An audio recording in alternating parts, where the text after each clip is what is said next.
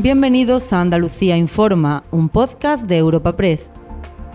En este espacio podrás conocer en unos minutos las noticias más relevantes de nuestra comunidad.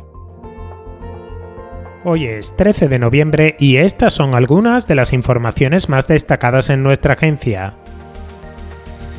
Andalucía vive la resaca de la jornada de concentraciones masivas convocadas por el PP contra la amnistía. Más de 150.000 personas, según datos de las subdelegaciones del gobierno, acudieron a la llamada de los populares en las ocho capitales para oponerse a los acuerdos alcanzados por el PSOE con Junts y Esquerra Republicana de Cataluña para la investidura de Pedro Sánchez. El PP urge al PSOE andaluz a atender la histórica movilización de este domingo y defender los intereses de la comunidad, mientras los socialistas guardan silencio este lunes tras pedir a los populares respeto al resultado electoral del 23 de junio, coincidiendo con la protesta. Escuchen por este orden a Antonio Repullo, número 2 del PP andaluz, y a Juan Espadas, líder de los socialistas andaluces. Seguimos esperando que cualquier dirigente del Partido Socialista, el señor Espada o cualquier otro, nos diga en qué beneficia este pacto a todos los andaluces. Sin duda, desgraciadamente, eh, vamos a estar esperando a que nos den esa explicación y estamos convencidos que va a seguir blindando permanentemente esta investidura y blindando la forma de hacer política de Pedro Sánchez. No es posible convivir en democracia con esa violencia en las calles, con movimientos ultras y sin duda cuestionando la legitimidad democrática y la propia Constitución que marca perfectamente que una mayoría en el Congreso es la que debe elegir el próximo gobierno de España. Los regantes del Condado de Huelva exigen reactivar en el Parlamento andaluz la proposición de ley para regularizar los regadíos en el entorno de Doñana una vez superado el plazo acordado por Junta y Gobierno.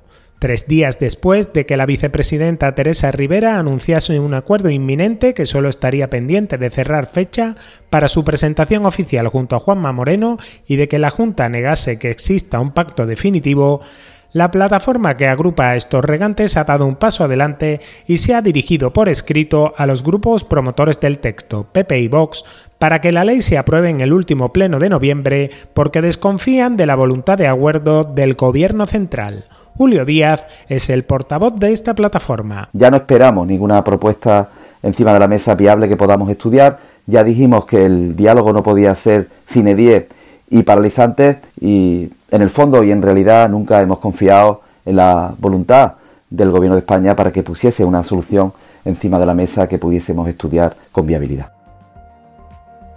Y al cierre, condena de 24 años de prisión para el exmarido de Lucía Garrido como cooperador en el asesinato de la joven que fue hallada muerta en la piscina de su finca de Alaurín de la Torre. 15 años después del crimen y tras repetirse el juicio por estos hechos, la audiencia de Málaga le ha impuesto esta pena a su expareja y 22 años de cárcel al otro acusado como autor material. El anuncio de la condena ha coincidido con el inicio de otro juicio contra el joven conocido como el Melillero, que se enfrenta a una petición fiscal de 51 años de cárcel por agredir con ácido a su exnovia y una amiga en la localidad malagueña de Cártama. La acusación particular espera que todo concluya con la mayor condena posible para el acusado. Patricia Catalina es abogada de la asociación Claro con Pomor. Pues entiendo que, ¿cómo, puede estar? Pues supongo que mal. Y sobre todo esta revictimización que tiene que sufrir obligatoriamente por el tema del juicio. Confiemos en que lo pueda superar lo más pronto posible. Están perfectamente atendidas además por, por, su acusación y, y yo entiendo que han estado lo suficientemente cuidadas durante todo este tiempo.